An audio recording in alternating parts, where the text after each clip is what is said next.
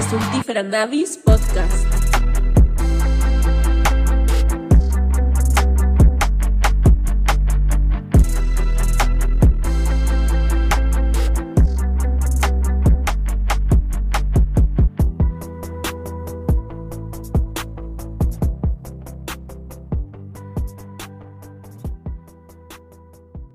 Bienvenidos a el podcast Stultífera Navis.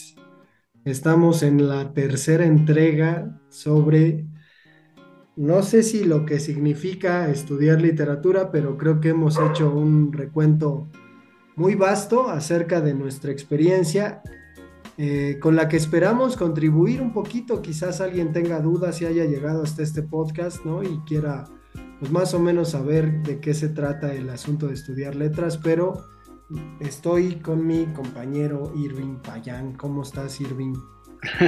no, pues acá andamos, Alejandro.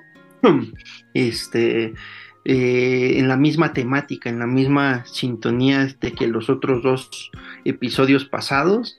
Y sí, fíjate que yo también pienso lo mismo. A ver si a alguien, digo, no sé, no, uno nunca le, al menos a mí nunca se me ocurrió preguntarle a, mis profesores o, o, a, alguien que hubiera estudiado eh, eh, lo mismo que, yo, cómo fue su experiencia, ¿no? Entonces, pues ojalá y esto le, sirva a alguien y pues quién sabe, ¿no? En una de esas hasta alguien que estudió se siente identificado, lo vivió completamente diferente. Entonces, pues digamos, ahí va esta, esta serie de episodios, pues es como una botella al mar, ¿no? sí, eh, de hecho, ahora, ahora pensando un poquito en el asunto, de cuando se termina una carrera como esta, ¿no? Con, esta naturaleza y carácter humanístico, eh, de la que se dice, digo, es, es, un lugar común, pero normalmente se dice, yo he escuchado a padres de familia decir, bueno, ¿para qué mi hijo quiere estudiar letras si se va a morir de hambre, ¿no? Los escritores son unos muertos de hambre, dicen, pero curiosamente, ahorita que, comentabas el asunto de, que a lo mejor este, no hubo adultos en nuestra adolescencia que nos dijeran sobre estudiar letras particularmente, yo no recuerdo, bueno, mis profesores en el CCH de taller de, lectura y redacción no eran de letras, eran personas de comunicación, ahora lo recuerdo, ¿no? Y de hecho, pues años después de que yo terminé la carrera y comencé a trabajar dando clases, me encontré con esa cuestión que, precisamente los CCHs intentaban eh, tratar de sacar a las personas de comunicación que daban la materia de taller de lectura y redacción en el CCH, ¿no? Entonces me, acordé por, por esa cuestión que, que comentaste, pero bueno, estamos en el punto en que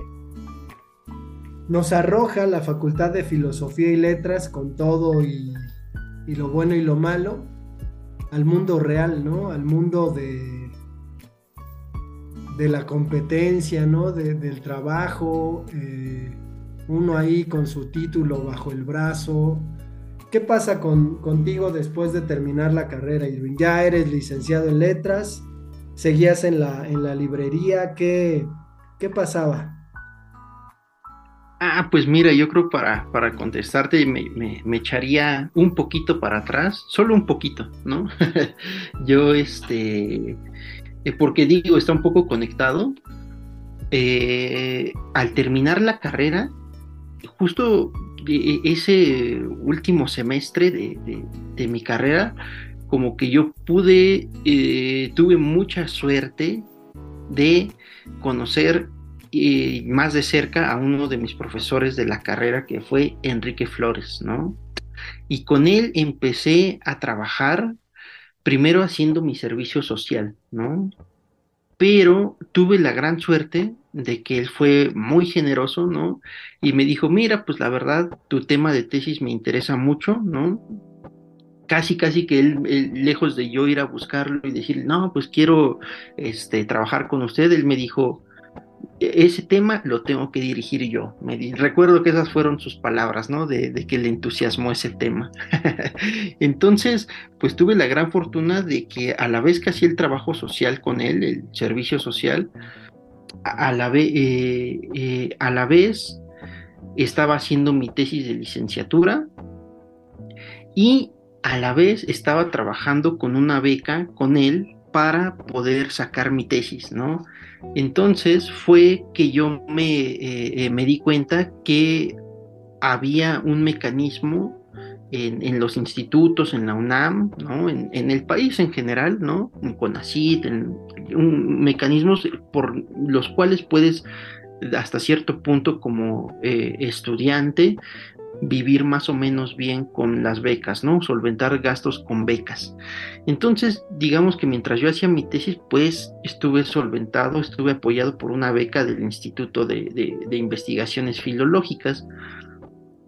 Eh, ahí hice mi servicio y entonces al salir, ¿no? Al titularme, pues tuve eh, eh, una, una, una, una, pequeña este, beca, ¿no? De, eh, para, en lo que yo entraba a, a, estudios de posgrado, que ya después, digamos, me desprendí de, de, la literatura y me fui a estudiar otras cosas, historia del arte, pero inmediatamente, digamos, como tú dices, cuando uno está ya con su título debajo del brazo, ¿no? Y está en busca de trabajo, pues yo, yo no me enfrenté a esa situación inmediatamente porque lo que hice fue entrar directamente a, un posgrado y tener una beca que me permitía vivir bastante, eh, eh, pues para solventar, digamos, mis gastos esenciales, ¿no?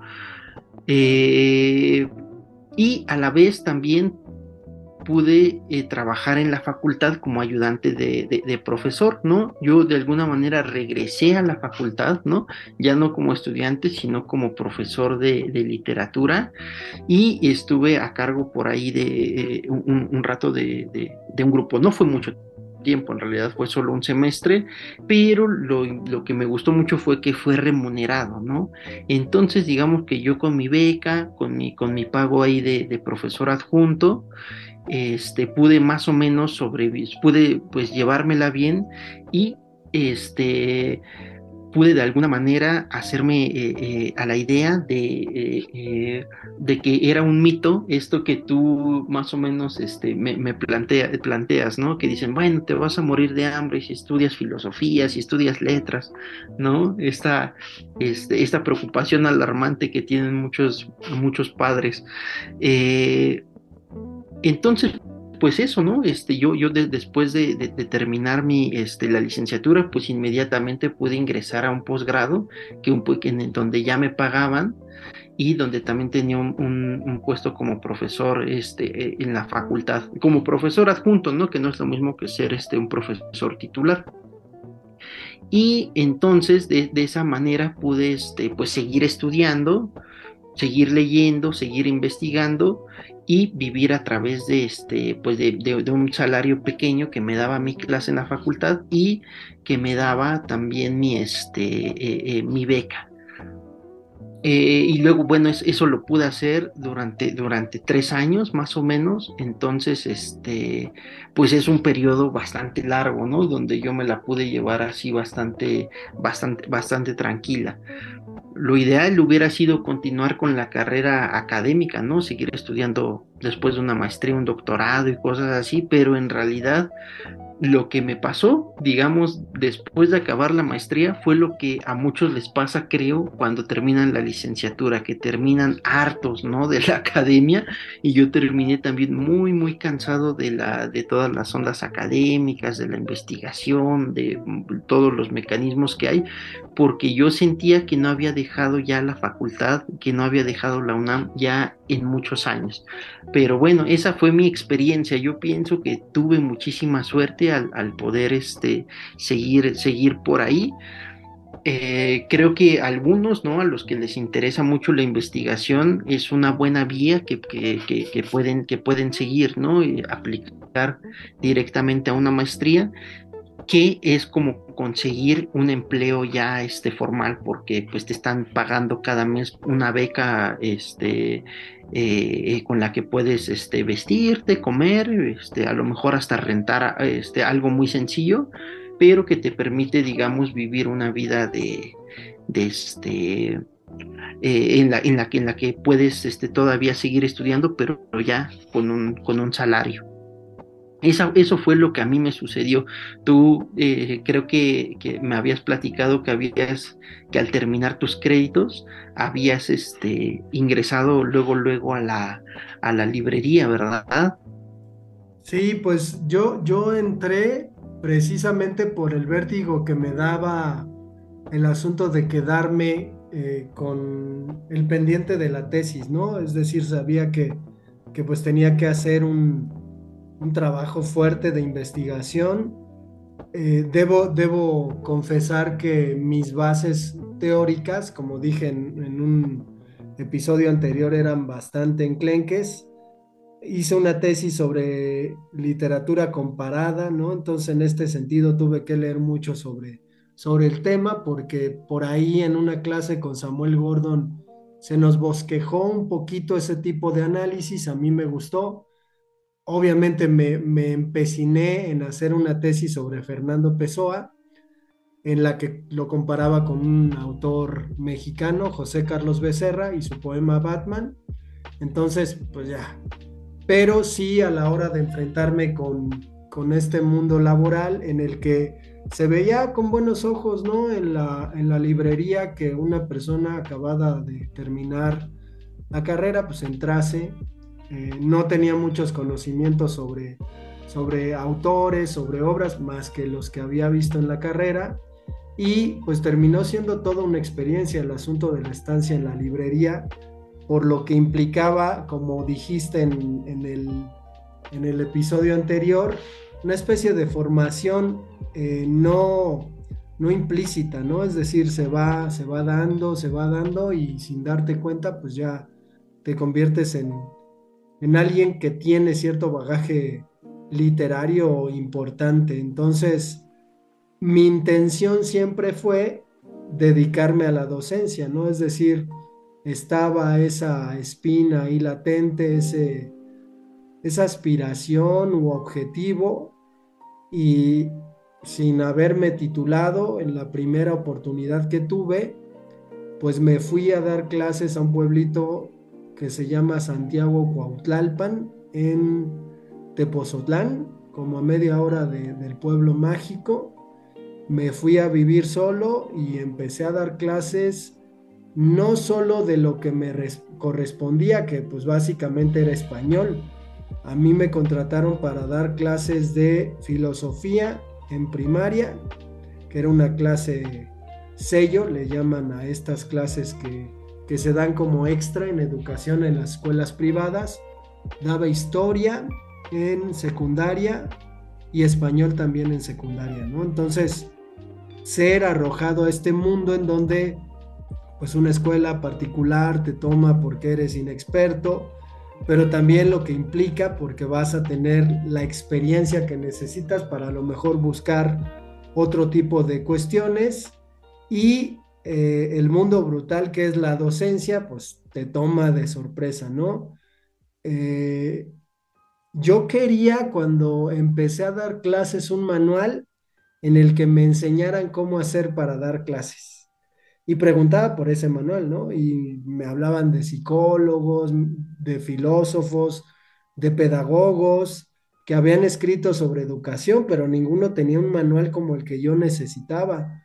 Entonces, pues al final, después de seis meses de sentirme muy mal, de enterarme que a las escuelas privadas no les gusta que repruebes a, los alumnos porque pues no sale el negocio, terminé renunciando, renunciando y descorazonado. Me regresé a la librería, pedí, pedí trabajo y me lo dieron, ¿no? Me, me dieron chance de volver me la pasé bien en esa segunda instancia, que creo que ahí en Perisur era donde tú, tú estabas, obviamente en tiempos distintos, pero pues me la pasé bien, ¿no? Creo que ya me tomaba eh, más en serio la cuestión de, de tener el oficio de librero, porque digo, creo que en alguna ocasión lo comentábamos, cuando yo era niño mi papá me decía, ¿no? Un hombre debe tener una profesión un oficio, ¿no? Y yo, yo entendía que lo de librero era mi oficio y ahí me pulí, ¿eh? La primera experiencia que tuve como librero era bastante desordenado, pero ya después me, me apliqué un poco más. Eh, y después se dio ya la oportunidad, ya con la experiencia de haber dado clases seis meses, de entrar a la UVM a dar clases en nivel bachillerato, la materia de lengua española, y de ahí para, para acá, 17 años dando clases, Irving. Qué cosa, no, pues está impresionante. No, fíjate que qué bueno que, que abordas ese ese tema de lo que viene después de la carrera, ¿no? Después de que uno abandona la facultad. Mm, yo considero que precisamente, digamos, en esta incertidumbre de, de, no saber a, dónde ir o no saber muy bien qué hacer, pues yo por eso opté de alguna manera por quedarme más tiempo en la facultad, ¿no?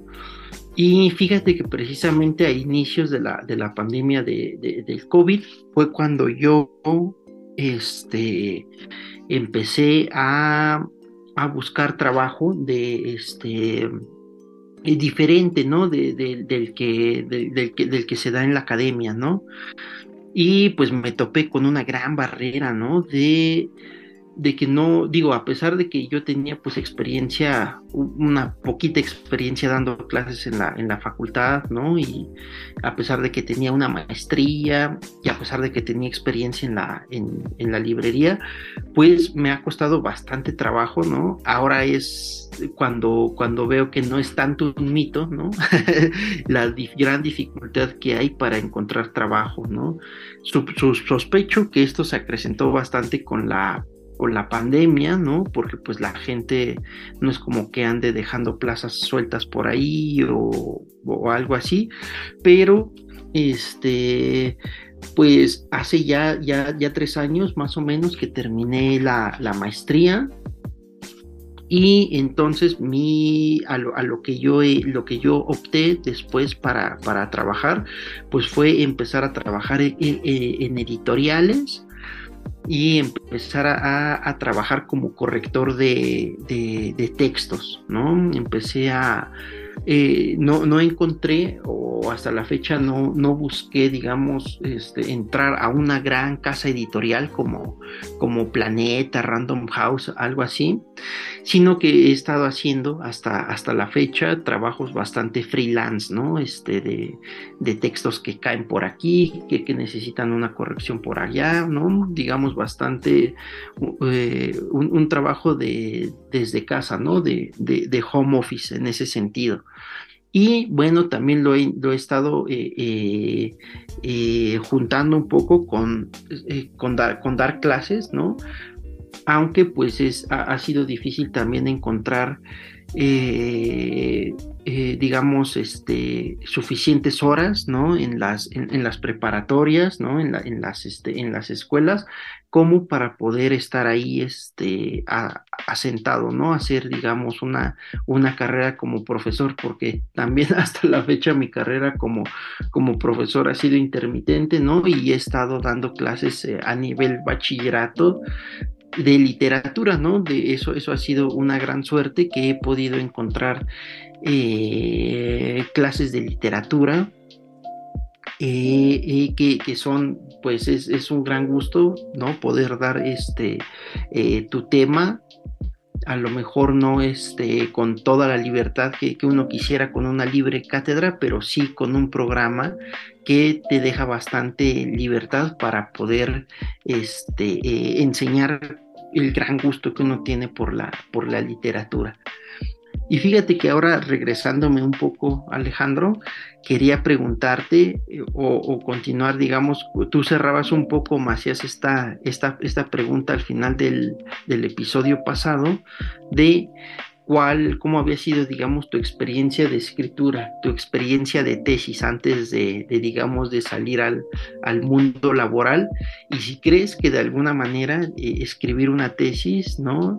Te ayuda, ¿no? A tener, digamos, eh, es también como una experiencia de, trabajo, ¿no? Que a lo mejor yo, yo pienso que podría considerarse como una, especie de experiencia laboral, ¿no? Pero qué tal, qué tal te fue en esos, este, en esos meses o años, cómo, cómo hiciste tú para, para escribir tu tesis. Pues estaba, estaba entusiasmado por la cuestión de la, de la escritura de la tesis como tal. Quería, quería encontrar algo, quería generar cierto conocimiento. Sin embargo, pues con el tiempo, con, las condiciones burocráticas que debía cumplir, sobre todo con, con el idioma, ¿no? El inglés que, por ahí lo pedían como comprensión lectora, e hice el examen como cuatro veces y las cuatro veces lo reprobé. Y ya luego fui a preguntar que si podía hacer el examen de portugués y me dijeron, pues sí puedes hacer el examen de portugués. Y yo, pues me hubieran dicho, llevo como un año y medio batallando con ese examen y no lo puedo pasar. Hice ambos exámenes, el de inglés y el de portugués, y pues terminé pasando obviamente el de portugués, porque había estudiado ahí en el CELE unos semestres y porque además pues era la lengua de mi poeta favorito, ¿no? Entonces, ¿cómo no, no leerlo en su idioma original? Pero creo, visto a, a la distancia, que lo que me faltó en la tesis y, y que no podría decir que propiamente fue un trabajo, era rigor. Eh, por quizás mm, una especie de, defecto que, adquirí en mi educación desde que, estaba en la carrera y que tiene que ver un poco con lo que comentabas en el primer episodio del serial, ¿no? Eh, esta cuestión o esta intención de ser escritor, es decir, de que tu tesis tuviera algunos elementos de carácter literario, aunque pues debemos entender que una tesis tiene un carácter pues incluso casi científico. Digo, es difícil decirlo en la literatura, pero sí estás trabajando un texto de manera muy objetiva. Sin embargo, yo tenía la, la intención de que mi tesis tuviera alguna cuestión literaria por ahí y eso hizo que esa tesis pues esté eh, alejada de cierto rigor. Digo, yo ahora la miro y me acuerdo de mi examen profesional y, la leo y pues hay cosas que no me gustan, otras que sí, pero creo que los profesores fueron muy indulgentes conmigo a la hora de aceptar ese trabajo. No sé si hoy soy muy riguroso muy crítico con mi trabajo, pero no estoy seguro de que, de que haya sido eh, una tesis que, por ejemplo, su tiempo mereció una mención honorífica, ¿no? Entonces, ya no me, ya no me cuadra. Sin embargo, sí tengo que decir que, aparte de la cuestión eh, de que estudié letras, sí me empeciné en algún momento en crear una obra literaria un poquito pues con la influencia de, Pessoa y su, experiencia vital, pues escribir, ¿no? Escribir por mi cuenta, a lo mejor sin la necesidad de publicar.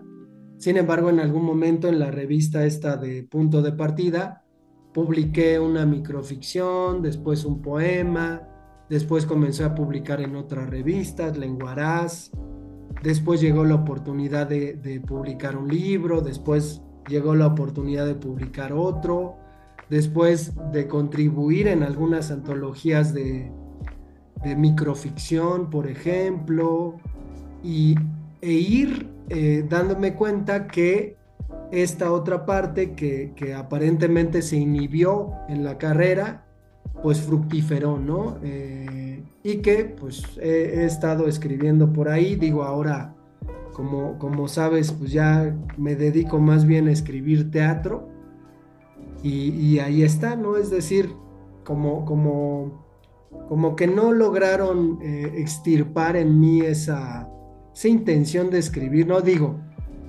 debemos entender que hoy en día se publica más que nunca en la historia, ¿no? Y que pues es eh, sencillo publicar, ¿no? La autopublicación, pues es, es algo que uno tiene a la mano para dar a conocer lo suyo, ¿no? Entonces, en ese sentido, creo que, creo que esta otra parte de la que no hablamos mucho de la carrera, no, bueno, creo que sí hay, hay cierta formación, sobre todo en, el rigor crítico que uno puede tener hacia su propia obra y hacia su propia literatura, pero creo que, por ahí también... Eh, la carrera, man que no quiera, te da algunas armas como para decir, bueno, esto sí lo puedo mandar a una revista y capaz de que lo, lo publican. No sé si, si quieras comentar algo al respecto. Sí, claro, mira, este, sí, sí, es muy curioso, ¿no? Lo que, eh, lo que dices, que por ejemplo, eh, digamos, eh, eh, el, hecho de, que la escritura o la manera en la que tú hayas escrito haya fructiferado después de la carrera, ¿no? O, al final, o más bien se, cristalizó, digamos, en la escritura de la tesis, pero también en tu labor literaria posterior, ¿no? Y tiene eh, que ver a lo mejor con esto que yo mencionaba un poco, ¿no? Que decían, este, bueno, aquí no se, no se, no se estudia para, para ser escritores de novelas, de poesía, ¿no? Para la creación literaria, sino que aquí se estudia para ser crítico. Y como que cuando uno estudia la carrera, ¿no? Es cuando pone, digamos, en cierto, eh, eh, como, diré, stand-by, ¿no? en, en, cierto reposo esa, eh, esa, esa, escritura creativa, ¿no? Que luego con el tiempo vuelve a, fructiferar, ¿no? Eh, digamos, yo siempre te eh, creo que desde, ya van en varios episodios, ¿no? Donde te digo que yo no tengo, digamos, alguna inclinación literaria, pero creo que eh, digamos, al, digamos, para equipararlo un poco, ponerlo en la misma dimensión en la, en la que tú lo pones, creo que, por ejemplo, hacer cosas como grabar un podcast sobre literatura, ¿no? O, por ejemplo, en mi caso, yo que tengo una revista, ¿no? Que eh, eh, Malatesta, que me, que me gusta editar con otros amigos, ¿no? Donde publicamos nuestros ensayos, hacemos una, una investigación un poco de carácter un poco más libre pues por ahí, ¿no? En cositas que, va, que, vamos, que vamos haciendo, ¿no? Incluso yo en las tesis que he escrito, a, lo mejor no hay una, a, lo mejor hay más rigor que creación, ¿no? Eh, pero incluso también a veces, digamos, se, llega, aunque uno no quiera, a, poner ahí una, una, cierta este, manera de escritura, ¿no? Entonces, en todos estos ejercicios que uno va haciendo, ¿no? Eh, eh, digamos, eh, de, tu lado un poco más deliberadamente literario, a lo mejor mi, lado literario yo lo, encubro, ¿no? Pero hasta, hasta cierto punto, digamos que terminar la carrera, uno sí, uno sí, uno sí termina con muchas herramientas que a uno le permiten eh, sí con ojo crítico, pero también con, con, cierta habilidad, la carrera sí te da cierta habilidad de poder hacer este tipo de cosas, ¿no? Publicar, como tú dices, tus cuentos o tus microficciones, tus poemas, eh, eh, tus libros, y yo de alguna manera a lo mejor trabajar en, en, todo el proceso que es hacer una revista, ¿no? De publicar ensayos, pero también justo ahora, eh, de alguna manera, aunque no sea muy, muy literario en su forma, pero sí en su fondo, hacer este podcast, ¿no? De hacer, hacer eh, platicar sobre literatura, platicar sobre libros y platicar sobre el hecho de haber estudiado una carrera que nos da estas este, herramientas para, para llevar a cabo este tipo de proyectos, ¿no? A mí me gustaría ir cerrando con eso. Sí, a mí, a mí me gustaría preguntarte acerca de, de lo que pasa contigo siendo una persona que estudió esta carrera y los demás. Es decir, ¿qué, ¿Qué percepción tiene de ti la gente? ¿Cómo te ve como, como alguien que lee mucho? O sea, ¿qué, ¿qué ha implicado en tu vida haber estudiado eso? Después de, después de todo, eh, ¿era lo que te esperabas? ¿La gente te rechaza? Eh, ¿Suele ser taciturno, antisocial? ¿Eres más crítico? ¿Qué, pasa con, alguien eh, que, estudió esta carrera? Digo, para advertir ¿no? a quienes tengan ahí la intención de, estudiar. No sé, no sé cómo, cómo veas esta, esta pregunta ya para ir cerrando. Ya, ah, pues mira, ahora sí que eh, en mi caso eh, particular, ¿no? digamos que hay un cierto, bueno, no sé si llamarlo estigma, llamémoslo estigma, ¿no? Para, para no buscar más palabras, pero creo que sí hay un cierto estigma de alguien que eh, eh, estudia algo como lo de nosotros, ¿no? Creo que, por ejemplo, me ha, me ha tocado mucho ir a, ir a fiestas, ¿no? De gente, por ejemplo, que estudió este, publicidad, o que estudiaron medicina, o que estudiaron odontología, ¿no? Están todos, estamos, estamos, ¿no? Hay, hay un momento en el que todos estamos platicando, oye, ¿y a qué te dedicas? Y esto y aquello. Y cuando uno, digamos, eh, revela, ¿no? Dice, bueno, yo estudié literatura, a muchos les parece algo así, así de como, uy, qué bonito, ¿no? Qué, qué, qué bonito que, hayas podido estudiar eso, ¿no? A mí me gusta leer, o yo leí un cuento, ¿no? O, yo escribo poesía, ¿no? O a mí me gustaría escribir tal cosa, ¿no? Digamos que eh, hay, eh, a esto con lo que me refiero de estigma, ¿no? es que uno, a uno lo suelen ver como alguien que persigue de alguna manera su pasión, ¿no? Y que de alguna manera eso es hasta cierto punto eh, respetado, ¿no? Porque no es, hay, hay gente que pues la obligan a estudiar derecho, ¿no? O que te obligan a estudiar odontología, pero creo que son pocas las personas, yo diría que a nadie lo obligan a estudiar literatura, ¿no? Que a uno lo, eh, literatura o arte, ¿no? Que a uno lo, que, que, es como una decisión muy libre y una decisión que uno, que uno lleva por, por el simple hecho de gozarlo. Eh, en ese sentido, eh, yo creo que las personas, pues, algunas veces, ¿no? Uno, uno va desarrollando también eh, a, leer mucho, pues un cierto ojo crítico, ¿no? Que, o pensamiento crítico, que de alguna manera a uno lo hace si uno se toma las cosas muy en serio, ¿no? Que no está mal, pues de alguna manera irse aislando, ¿no? O ir este eh, no sé, ¿no? Eh, buscando también otro tipo de círculos, ¿no? Juntarse con únicamente con personas con las que pueda hablar de literatura. Yo creo que no es mi caso, ¿no? Que yo hasta cierto punto soy abierto y puedo platicar, pero creo que en mi círculo cerrado, ¿no? En mi círculo de amigos cercanos es fundamental, ¿no? Que la que la literatura, que siempre que nos veamos hablemos de libros y literatura, ¿no? Creo que ahí, ahí en, ese sentido uno va buscando, ¿no? Después de, estudiar literatura, de, tener esto, de, digamos, de ser, de, buscar hasta cierto punto o de tener cierta autenticidad, tu mismo círculo social, ¿no? Eh, eh, concuerda, ¿no? Es, es, es una, una, una, una, pequeña tribu, ¿no? De, de, gente que se va por ahí encontrando, ¿no? O que si conoces a alguien que le gusta leer, inmediatamente haces una especie de, de clic o entras en, en, una misma sintonía.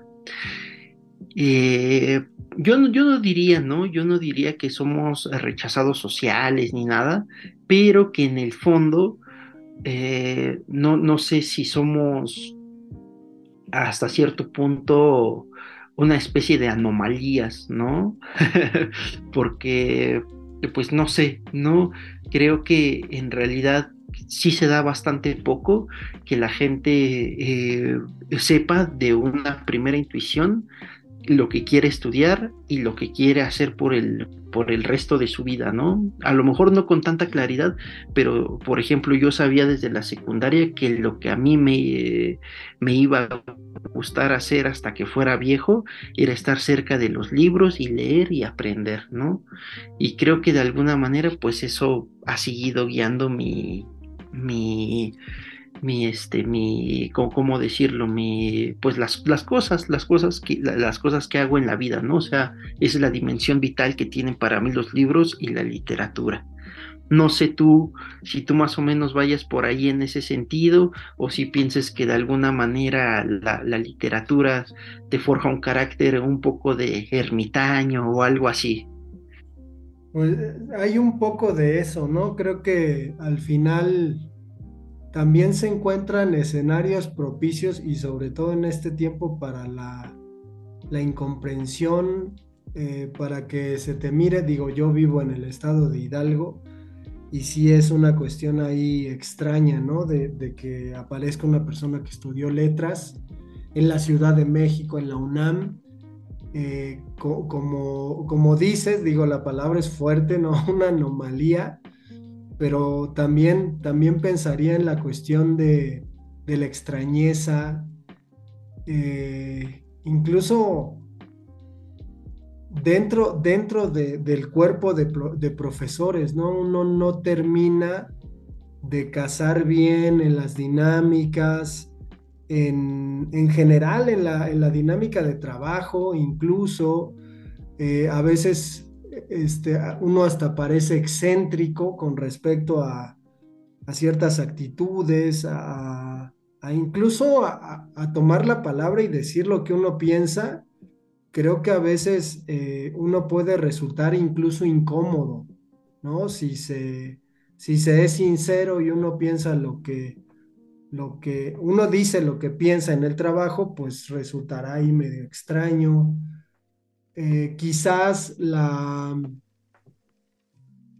la cuestión de ser proclive a lo complejo, ¿no? También eso es una cuestión importante dentro de un discurso que intenta homogeneizar a todo mundo, ¿no? Y que todo mundo esté uniformado, literalmente uniformado, pero también uniformado en otro tipo de cuestiones, ¿no? En aspiraciones como profesor.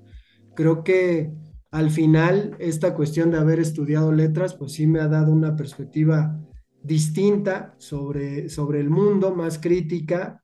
Quizás sí este, termina siendo una perspectiva que, no se acepta tan fácilmente, pero que rinde pleitesía a la palabra. Eso sí, creo que, que al final eh, de lo que uno está seguro es de que sabe emplear las palabras de una manera más adecuada, más certera que otras personas de otra disciplina, ¿no? Pero bueno, pues vamos a dejar el episodio hasta acá.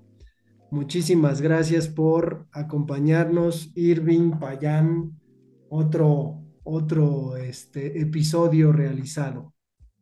No, pues excelente. Ojalá esta serie a ver, este, a ver a dónde llega. Y pues ha sido también un disfrute estar por acá, Alejandro. Este, me gusta mucho este último comentario que haces sobre, sobre lo de los uniformes, bueno, la, la uniformidad, ¿no? Y la, siguiendo esta idea también de anomalía. En fin, ahí, entonces, eso está para mí excelente para cerrar. Bien, pues nos escuchamos para el siguiente.